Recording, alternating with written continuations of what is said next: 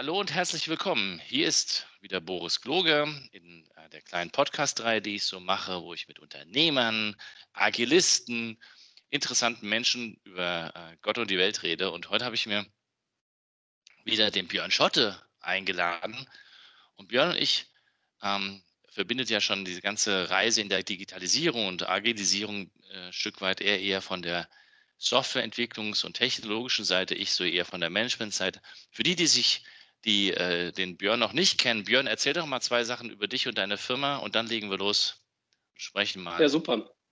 Also, ich komme von Mayflower, habe Mayflower mitgegründet vor knapp 20 Jahren. Wir sind drei geschäftsführende Gesellschafter und wir sind ein Projektdienstleister, der Unternehmen hilft, in die Zukunft zu kommen und das mit modernen Technologien und agiler Organisation. Warum ist uns das wichtig? Wir beschäftigen uns mit agilen Themen und arbeiten nach agilen Prinzipien und Werten schon seit 2005, sind also schon sehr lange auf der Reise. Und unsere Kernkompetenz ist die Softwareentwicklung, aber auch agile Beratung ein Stück weit und wir helfen unseren Kunden, sich äh, technologisch und digital zu upgraden. Ja, und du hast ja auch versucht, ganz viele Elemente, die wir so in den letzten 20, ja, ich sage jetzt mal 20 Jahren entwickelt haben, wie agiler Festpreis, agile Verträge etc., äh, hast du ausprobiert und, und, bist sogar da irgendwie führend auf irgendwelchen Konferenzen. Erzähl doch mal ganz ja. kurz was zu dem, wie, wie man versucht, Agilität in Projekte zusammenzubringen. Also jetzt nicht der, auf, der, auf der Teamarbeit, sondern der Vertragsseite ja, ja. oder, oder Businessseite. Interessiert vielleicht auch mal. Ist natürlich jetzt eine fiese Frage, dass ausgerechnet der Autor des Buches Agiler Festpreis mich jetzt ja, fragt. aber du magst es halt, ich schreibe ja nur drüber. Ja, genau. ja, ich muss äh, sagen, ich halte nicht viel davon, weil die, der, der beste, das beste Vertragswerk meines Erachtens ähm, für agile Vorhaben oder agile Zusammenarbeit ist tatsächlich etwas, was ganz normal auf Time and Material aufsetzt. Das heißt einfach die, die Leistung, die genutzt wird, dass die auch ähm, ordentlich vergütet wird an der Stelle für den, für den entsprechenden Zeiteinsatz. Da kann man durchaus ein paar Variationen äh, drin fahren, dass man sagt, okay, man hat Teamkosten und dann gibt es vielleicht Monatspauschalen und je nach nachdem, ob Urlaub, Krankheit drin ist, zieht man vielleicht was ab oder so. Aber so, so diese Geschichten, was Jeff auch immer versucht hat zu promoten, dieses Money for Nothing, Changes for Free, ist in der Gedankenwelt ein total cooles Modell, aber ich habe es tatsächlich die letzten 15 Jahre, zumindest hier in äh, deutschsprachigen Projekten oder in Projekten in Deutschland mit internationalen Kunden, äh, nicht erlebt, muss ich ganz ehrlich sagen. Und tatsächlich geht es ja darum, was heißt denn eigentlich agiles Arbeiten? Und agiles Arbeiten definiert aus meiner Sicht die Zusammenarbeit, die Form der Zusammenarbeit neu, nicht nur innerhalb des Unternehmens, sondern auch zwischen Unternehmen und seinem Ökosystem, also den Lieferanten und Partnern. Und deswegen bin ich der Meinung, dass äh, so Geschichten wie agile Verträge, agiler Festpreis nicht besonders gut funktionieren. Das müssen wir nochmal in der, das machen wir in der Podcast-Reihe nochmal. ja, genau. Wir wollten ja heute nochmal, ich wollte nur fragen, also Finde ich spannend, dass du diese Erfahrung gemacht hast, obwohl du natürlich darüber auch redest. Jetzt, ähm, du bist ja in der Digitalisierung unterwegs. Also viel, viel stärker auf der Technologie-Seite als wir, wo wir das ja eher so als, als soziologisches Thema oder soziales Phänomen auch betrachten. Was ist denn für dich und deiner Meinung nach äh, Digitalisierung? Was, was, was, was, was heißt denn das? Was ist denn das? Ist das jetzt nur ein Modewort oder? Naja, das ist im Prinzip, äh, wenn man mal ganz weit zurückdenkt, äh, je nachdem, äh, wie jung jetzt unsere oder alt unsere Zuhörer sind, äh, wenn man so an die DSL-Zeit oder die Zeit vor DSL noch zurückdenkt. Damals äh, ist man ja noch viel so in Geschäften einkaufen gegangen. Heute klickt man sich die Sachen halt irgendwo bei Amazon oder anderen Online-Shops. Das heißt, Digitalisierung bedeutet für mich, dass Menschen ihr Leben anders organisieren und dadurch auch ähm, die Arten und Weisen, wie Menschen miteinander interagieren, einfach anders stattfinden, viel digitaler. Das kann im Commerce-Bereich, kann das tatsächlich einfach der Einkaufsprozess sein, dass wenn ich sage, hier mir, mir ist zu Hause irgendwas ausgegangen, ich muss was nachbestellen, dass ich das entweder bei einem Lebensmittellieferdienst mache oder mir irgendwo bei Amazon irgendwie durchklicke. Ähm, auch wenn viele vielleicht auf Amazon schimpfen, aber Amazon macht es mir als Konsument total einfach, das Portemonnaie zu öffnen. Also das passiert dann manchmal zufällig, dass ich sage, oh hoppla, wieder was in den Warenkorb gelegt. Mist, äh, Bestellbutton ist schon abgeschickt, äh, kann ich nicht mehr canceln zum Beispiel. Und auch der Kundenservice ist legendär. Ich habe zum Beispiel ein, äh, wir haben so ein äh, mache ich gerne Werbung für von Orke, also sowas wie ein, wie ein, äh, so ein, so ein Soda-Stream irgendwie. Und der ist kaputt gegangen neulich. Ist ein schönes Designobjekt, ist kaputt gegangen.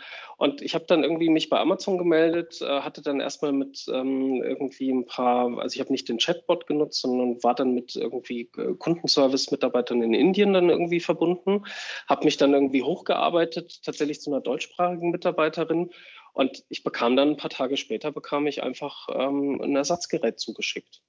Die haben gesagt, der schickt das alte Ding irgendwie zurück, äh, kriegst das neue entsprechend neu. Das heißt, Komfort. Ich habe als Nutzer deutlich mehr Komfort und Digitalisierung durchzieht alle Bereiche. Und wenn man jetzt sagt, naja, ich bin eigentlich ein schwäbischer Maschinenbauhersteller, bin im B2B-Geschäft unterwegs, Digitalisierung, ach was, bei uns werden noch Geschäfte per Handschlag gemacht. Ja, und dieser Handschlag ist in Zukunft digital. Das ist für mich Digitalisierung. Das heißt, das, das Leben und die Interaktion von Menschen besser und komfortabler zu gestalten. Jetzt ist das schwer, also ja, ist genau das, was du sagst, nicht? Das Leben äh, äh, neu zu gestalten. Aber was erlebst du denn gerade in der Industrie und bei deinen Kunden? Welche Art von Projekte werden denn da jetzt eigentlich gemacht, ähm, um, um dahin zu kommen? Sind das die großen revolutionären Geschäftsmodelle oder erlebst du das in der Praxis zurzeit ein bisschen, was, ein bisschen anders? Naja, gemischt würde ich sagen. Also ich erlebe, dass die Unternehmen äh, völlig aufgescheucht sind und sagen, oh, äh, Amazon, chinesische Konkurrenz, wir müssen jetzt unsere Bohrmaschine auch irgendwie auf Amazon verkaufen. Eigentlich wollen wir das nicht, weil dann fehlt uns der Endkundenzugang. Ähm, und da über den fehlenden Endkundenzugang können wir keine weiteren Services verkaufen und damit auch keinen weiteren Profit generieren. Und die sind natürlich alle irgendwie auf der Suche nach, wie können wir Digitalisierung für uns zum Wohle des Kunden mehr nutzen entsprechend. Das ist so die, die eine äh, Richtung, die ich bei Unternehmen sehe. Die andere Richtung sind Unternehmen, wo man sagt, hey Leute, 2021 kann doch nicht sein, dass ihr nur Skype irgendwie im Einsatz habt und Office 365 irgendwann mal dieses Jahr ausgerollt wird. Wo sind eure Chatkanäle und so weiter und so fort? Also auch da zum Vergleich, Mayflower hat 100 Leute an mehreren Standorten. Wir haben mehr als 300 Chatkanäle bei uns zu verschiedensten Themen für ein kleines Unternehmen. Also es zeigt einfach, wie flexibel man einfach digitale Zusammenarbeit damit auch ähm, entsprechend generieren kann. Und dann wiederum haben wir andere Unternehmen, andere Kunden, die sagen, okay, wir haben hier äh, Software, die schon seit langem existiert, viele Jahre, die auch äh, uns hilft und unseren Kunden hilft, aber die müssen wir modernisieren, weil ähm, wir müssen neue Technologien einsetzen, wir müssen in die Cloud gehen. Der Endkunde, der will nicht mehr irgendwie das blöde Browserfenster öffnen, sondern mit seinem Smartphone irgendwie seinen, den Service, den wir da anbieten, gestalten als braucht man eine Mobile-App und so weiter und so fort. Das heißt, die sind eher so im Zugzwang zu sagen, wie können wir das, was wir da haben, nicht absichern, sondern eher in die Zukunft gestalten, damit wir in der Zukunft überhaupt noch eine Rolle spielen. Ich meine, das haben wir jetzt mit Covid hoffentlich alle gelernt, dass äh, durch solche externen Zwänge, die da sind, ähm, sich auch das Verhalten der Menschen ändert und wir uns da anpassen müssen. Und das, das ist so das Spektrum, das ich erlebe. Lass uns doch nochmal diesen Gedanken des Modernisierens aufgreifen. Also äh, du hast ja auch Zugang wahrscheinlich nicht nur zu den ganz Großen, sondern auch zu, zu den Mittelständlern. Ähm, was müssen die denn anders machen? Also wenn du sagst, äh, keine Ahnung, du hättest jetzt hier eine, so, eine, so eine Riege von Geschäftsführern mittelständischer Unternehmen, die da die auch genug Geld dazu hätten, das zu machen. Jetzt, man, man kann ja nie immer alles über den Kopf, alles über einen ja, Kamm scheren und es gibt immer tausend Sachen und jeder hat schon irgendwie angefangen, ist schon klar. Aber was ist, was ist das, was du beobachtest? Was, was muss man heute anders machen? Oder was kann man modernisieren in seiner IT, in, seiner, in seinen Apps, in seinem. Was geht denn überhaupt? Wo muss man hin? Na gut. Also es geht eigentlich alles. Man muss es halt nur wollen. Und wir hatten uns ja schon in früheren Folgen unterhalten, als wir zum Beispiel über Open Source, über die, die Open Source Community uns unterhalten haben, zum Beispiel über die Art und Weise, wie Softwareentwickler lernen da ein Verständnis dafür zu entwickeln, auch in der Führungsmannschaft von einem Mittelständler oder von einem, von einem großen Konzern, dass es eben wichtig ist, äh, jetzt nicht einfach zu sagen, ich habe hier einen zertifizierten Katalog von Technologien, die meine IT irgendwie warten kann, sondern ich gestalte meine digitalen Services flexibel mit Technologien und richte mich darauf ein. Das ist zum Beispiel eine Form von Organisationsmodernisierung im Bereich des Technologiemanagements. Eine andere Form ist, dass ich auch einfach ausprobiere und den Entwicklern, den Teams mehr Freiheiten gebe bei der Technologiewahl. Natürlich gehe ich da auch gewisse Risiken ein, aber gleichzeitig bekomme ich ja auch etwas dafür. Und der andere Teil ist äh, das, was du vorhin so schön gesagt hast, mit, dass ihr euch zum Beispiel auf den soziologischen äh, Part oder den, den sozialen Part konzentriert. Das heißt, wie Organisationen ticken, wie Teamstrukturen sind, wie Entscheidungswege funktionieren, äh, wie Management-Teams arbeiten. Gibt es überhaupt IT-Kompetenz im Vorstand? Also echte IT-Kompetenz, nicht äh, auf, auf äh, quasi dem, dem siebten Stockwerk irgendwie schwebend, sondern vielleicht auch jemanden, der früher selber vielleicht mal Softwareentwickler war und einfach weiß, wie, wie Entwickler entsprechend ticken, damit auch das Verhalten sich in der Organisation verändert zum Wohle des Kunden. Das sind meines Erachtens die Bereiche und du merkst schon, also es ist eigentlich umfassend mhm. und natürlich kann man nicht sagen, von heute auf morgen krempeln wir jetzt alles um, sondern man muss schrittweise anfangen. Und ich versuche Kunden immer zu erklären, die beste organisatorische Teamaufstellung, also im Sinne von coole, agile Teams, die bringt dir halt mal gerade gar nichts, wenn du, wenn alle Teams auf einem alten Monolithen irgendwie rumgurken, sondern du musst dann halt auch den Monolithen anfassen und musst dann dafür auch Zeit und damit Geld auch zur Verfügung stellen, damit technologisch eine Modernisierung überhaupt stattfinden kann. Und da tickt halt das Management halt noch so im Sinne von Features, Features, Features und Deadline und so weiter und so fort. Ich meine, das kennt ihr wahrscheinlich auch irgendwie. Du musst dann aufs Portfolio-Management gucken, musst auch mal sagen, okay, manche Projekte streichen wir vielleicht einfach mal raus, damit wir Luft haben für so eine Modernisierung. In welche Richtung müsste denn, also während ich da so zuhöre, denke ich, okay, wenn ich das jetzt wäre, ähm, ich bin jetzt 2021, was sind denn so die aktuellen Kernkompetenzen von Entwicklern und IT, die man heute drauf haben muss. Also als ich angefangen, wir hatten, wir hatten es ja auch mal rum über Git und, und, und CVS, yeah. sowas haben wir mal rumgeflaxt und äh, uraltes Zeug eigentlich. Was muss man heute können? Also was ist so der moderne. Trend? Alle reden immer von Cloud, aber Cloud ist ja auch nicht Cloud. Also ich meine, was ist, was ist denn, wenn du sagen würdest, okay, sagen wir mal so auf, ich, auf zehn Jahre würde ich gar nicht sagen, aber auf die nächsten drei Jahre, ja, was, ja. Müsste ich mich, was müsste ich mich beschäftigen? Also ich versuche es mal abstrakt zusammenzufassen und dann aufs Detail hinzuleiten. Flexibilität. Hm, ich kann es an einem eigenen Beispiel bei uns erläutern. Vor 10, 12 Jahren, da waren wir noch stark in der Technologie-Ecke verhaftet, äh, wo es viel um PHP als Sprache ging, sind wir heutzutage schon lange nicht mehr. Und damals haben wir zum Beispiel im Hiring nach Entwicklern haben wir gesucht, kann der dieses äh, Framework X, Framework Y, ist der gut darin? Also wir haben eher so nach Experten gesucht, weil wir dachten, okay, das ist total cool, weil dann ähm, bauen wir die geilsten Projekte der Welt. Irgendwann hat bei uns ein Umdenken stattgefunden, dass wir gesagt haben, wir brauchen Leute, die Softwareentwicklung verstanden haben. Und wir brauchen Leute, die Teamarbeit gegenüber entweder aufgeschlossen sind oder Erfahrung darin haben, weil nach Scrum und anderen agilen Frameworks komplexe äh, Themen am besten im Team erarbeitet und gestaltet werden, auch komplexe Produkte. Und zusätzlich haben wir vor acht Jahren gesagt, alle zwei Wochen nehmen wir uns frei von Kundenarbeit und geben unseren Leuten die Freiheit, tun und lassen zu können, was sie wollen. Natürlich mit zwei, drei Rahmenbedingungen. Es ist ein Open Space, der organisiert wird.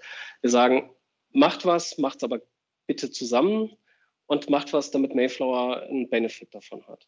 Das heißt, wir haben Flexibilität in unsere Organisationsstruktur und Kultur eingebaut, weil wir wissen als Wissensarbeiter und alles, was mit Software und IT zu tun hat, ist Wissensarbeit.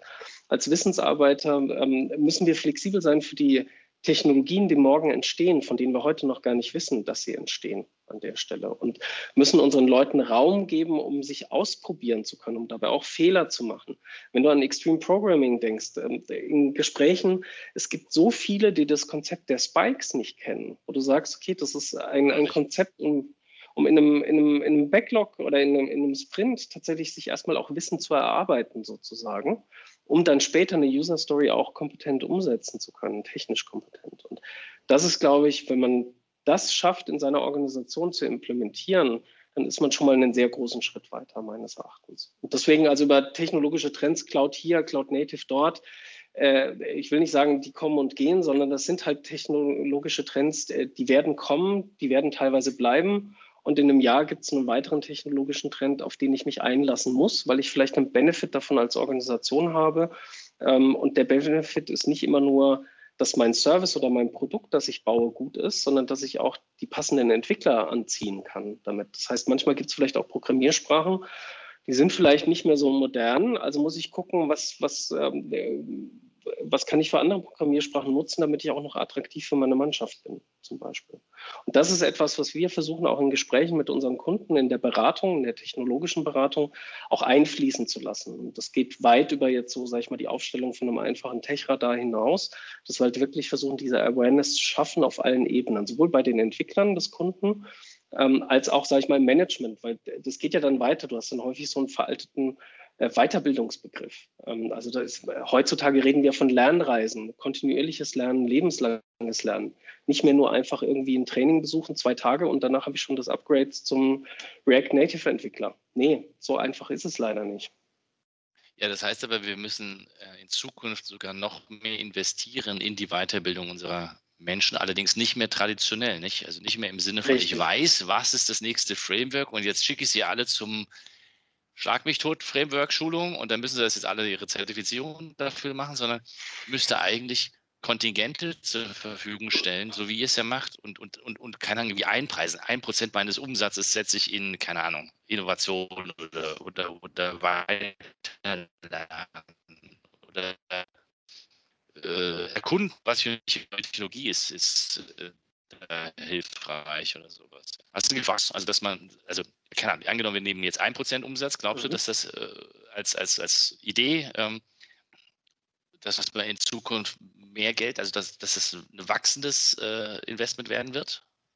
Definitiv. Also das ist der Glaube, warum wir als, als ähm, Geschäftsführer damals gesagt haben, ähm, wir gehen diesen Schritt der Investition, dass wir sagen, okay, wir stellen jetzt quasi das gesamte Unternehmen, wirklich das gesamte Unternehmen frei, an diesem einen Tag das Beste zu tun für das Unternehmen. Ob das jetzt Technologien ausprobieren ist oder doch im Kundenprojekt den Tag zu verbringen, das bleibt den Leuten frei überlassen. Und ich glaube, dass äh, das eine Investition in die Gewinne der Zukunft ist. Da bin ich fest davon überzeugt. Ähm, mittlerweile ist es auch so, dass Kunden dieses Konzept total cool finden. Also in der Vor-Corona-Zeit ähm, hatten wir noch externe Gäste bei uns an den Standorten, dass Kunden sich das mal angeguckt haben. Wie arbeiteten ihr da so? Wie funktioniert denn das irgendwie? Weil die sich das nicht so richtig vorstellen konnten. Äh, jetzt machen wir das natürlich remote, dass wir auch ab und an Gäste dabei haben. Und das ist nicht nur für den Zusammenhalt, also für die kulturellen Effekte, die in der BWL ja schwer zu bemessen sind, außer in der Mitarbeiter-Retention, dass du also weißt, wie hoch ist dein Turnover an der Stelle. Ansonsten ist es sehr schwer zu bemessen ähm, nicht nur für den kulturellen Zusammenhalt, sondern auch für die Fähigkeit der Softwareentwickler, gute Produkte bauen zu können. Und äh, wir Entwickler, wir sind ja beseelt davon, tolle digitale Themen nach vorne zu bringen. Und das können wir halt nicht, wenn wir auf alten Technologien rumgurken. Und das heißt aber auch nicht, dass man jetzt als Unternehmen sofort irgendwie sich modernisiert, weil äh, ich glaube, das weiß jeder, der mal ernsthaft ein Modernisierungsprojekt angefasst hat. Das machst du nicht innerhalb eines Monats. Da gehen teilweise schon auch längere Zeiträume in, ähm, in den Gang und da gibt es dann auch verschiedene Strategien, ähm, mit denen man vielleicht auch schneller Features realisiert oder erst später realisiert. Definitiv. Aber so vom Grundsatz her die Idee zu sagen, x Prozent ähm, meines Umsatzes oder Personalkosten sehe ich als Investition darin, ist eine sinnvolle Idee. Wie macht denn das so noch ein wichtiges abschließendes Thema? Weil ich glaube, da gibt es ja immer noch dieses spannende äh, Spannungsfeld wie wie finde ich denn jetzt heraus, dass es einen neuen Trend oder eine neue Technologie oder ein neues, cooles, spannendes Ding ist? Also lasse ich das dem, überlasse ich das dem Zufall oder fahre ich ständig nach Asien und schaue mir da an, was die da machen oder wie macht ihr das? ja, genau. Uh, ja, wir machen das auf vielen verschiedenen Ebenen. Also das eine ist das, was die Organisation zur Verfügung stellt, was ich gerade erzählt habe. Das andere ist, dass wir zum Beispiel eine COP haben, Gruppe Dev nennt die sich. Ähm, die treffen sich regelmäßig und unterhalten sich über was passiert so in den Projekten? kundenübergreifend, was passiert draußen am Markt. Wir haben uns auch äh, Software geschrieben, die einfach scannt, was passiert so bei GitHub, was passiert so bei Stack Exchange und so weiter und so fort. Und dann finden informierte Gespräche zwischen den Techies statt, die sich dann überlegen, was, was sind so die Trends, die wir gerade aufschnappen, ähm, wo geht vielleicht auch die Reise bei den Kunden hin, weil natürlich sind ja auch bei den Kunden diverse Gruppierungen, Architekturgruppen und ähnliches aktiv, aus denen wir die Informationen zusammensammeln und dann daraus für uns ableiten, in welche Richtung wollen wir gehen, was müssen wir erlernen, wo wollen wir unsere Kunden hinschieben, in welche Richtung. Also das sind zum Beispiel solche Elemente, die man, die man machen kann. Und das Konzept der, der COPS, also der Community of Practice, kennen wir aus dem Agilen, wo sich Scrum Master, Agile Coaches oder auch Product Owner in ihren Gruppen entsprechend treffen.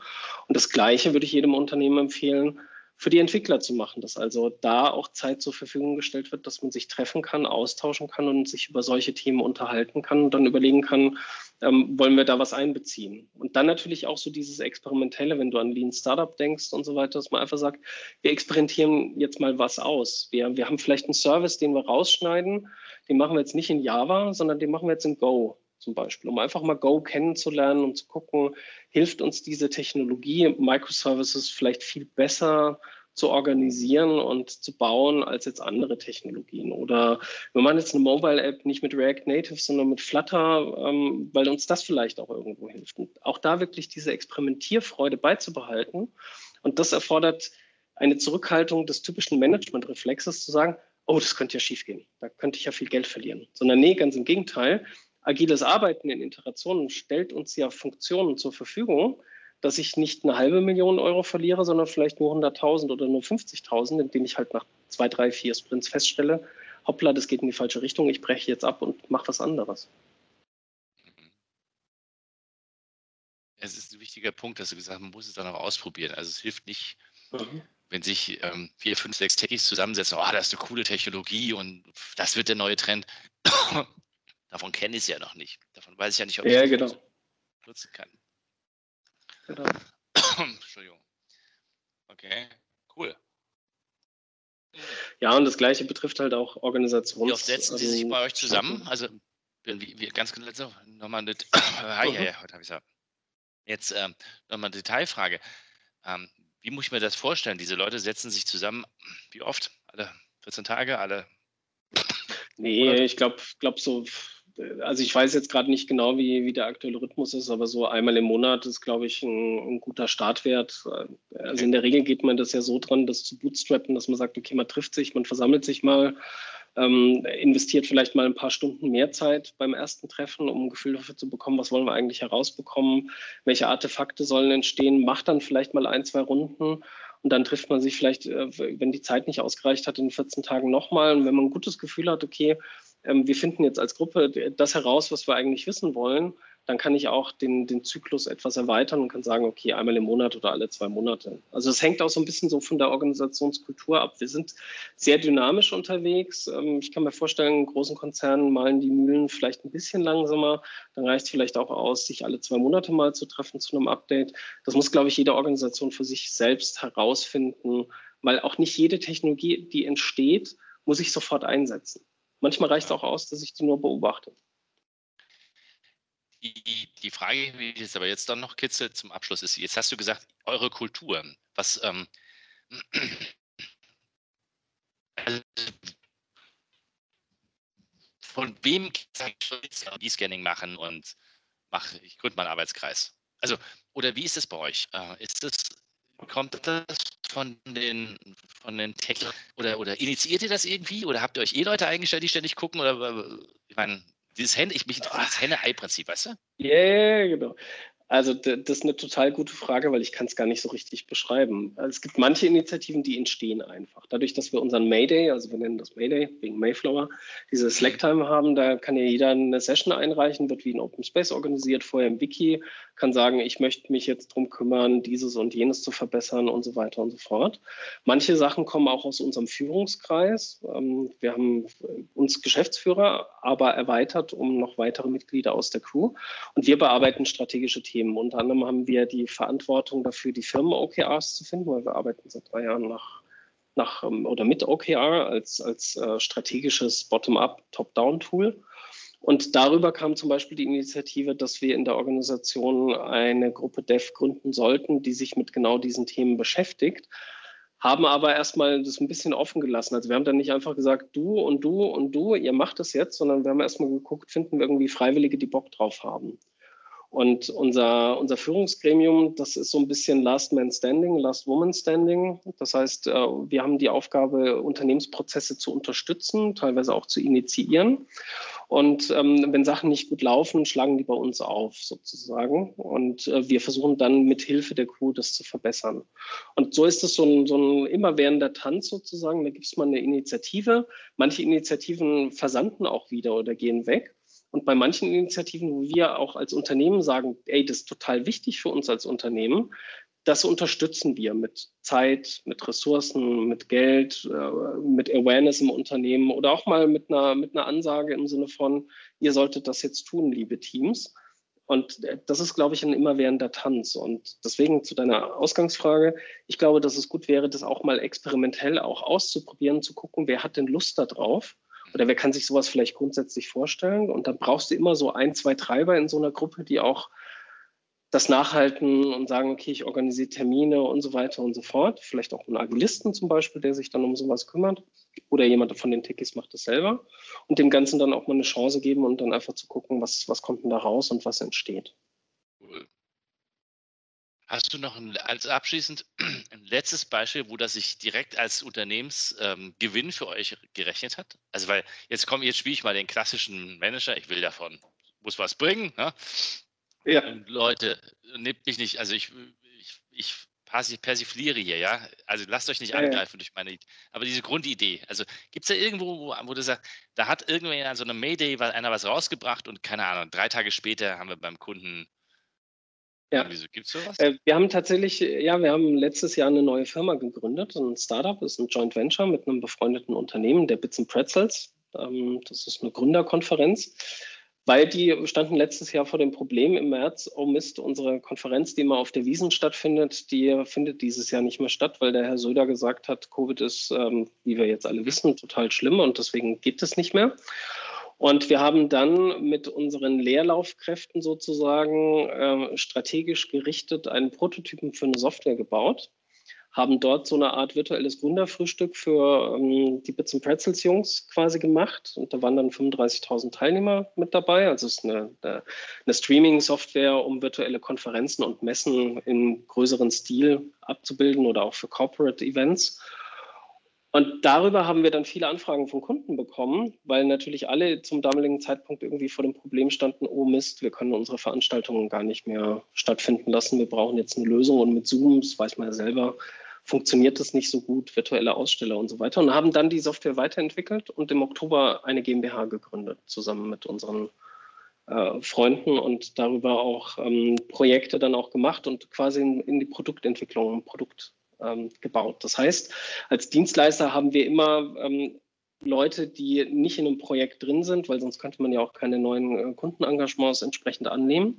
Und wir haben dann entschieden, dass wir diese, diese Lehrzeit, also die Zeit, die nicht in Pro Projekten verbracht wird, wo die Leute vielleicht sich selber um Weiterbildung kümmern und ähnliches, dass wir das strategisch gerichtet auf diesen Punkt aufsetzen und da mal mit ein paar Leuten einfach einen äh, Prototypen bauen. Das hat sich für uns ausgezahlt.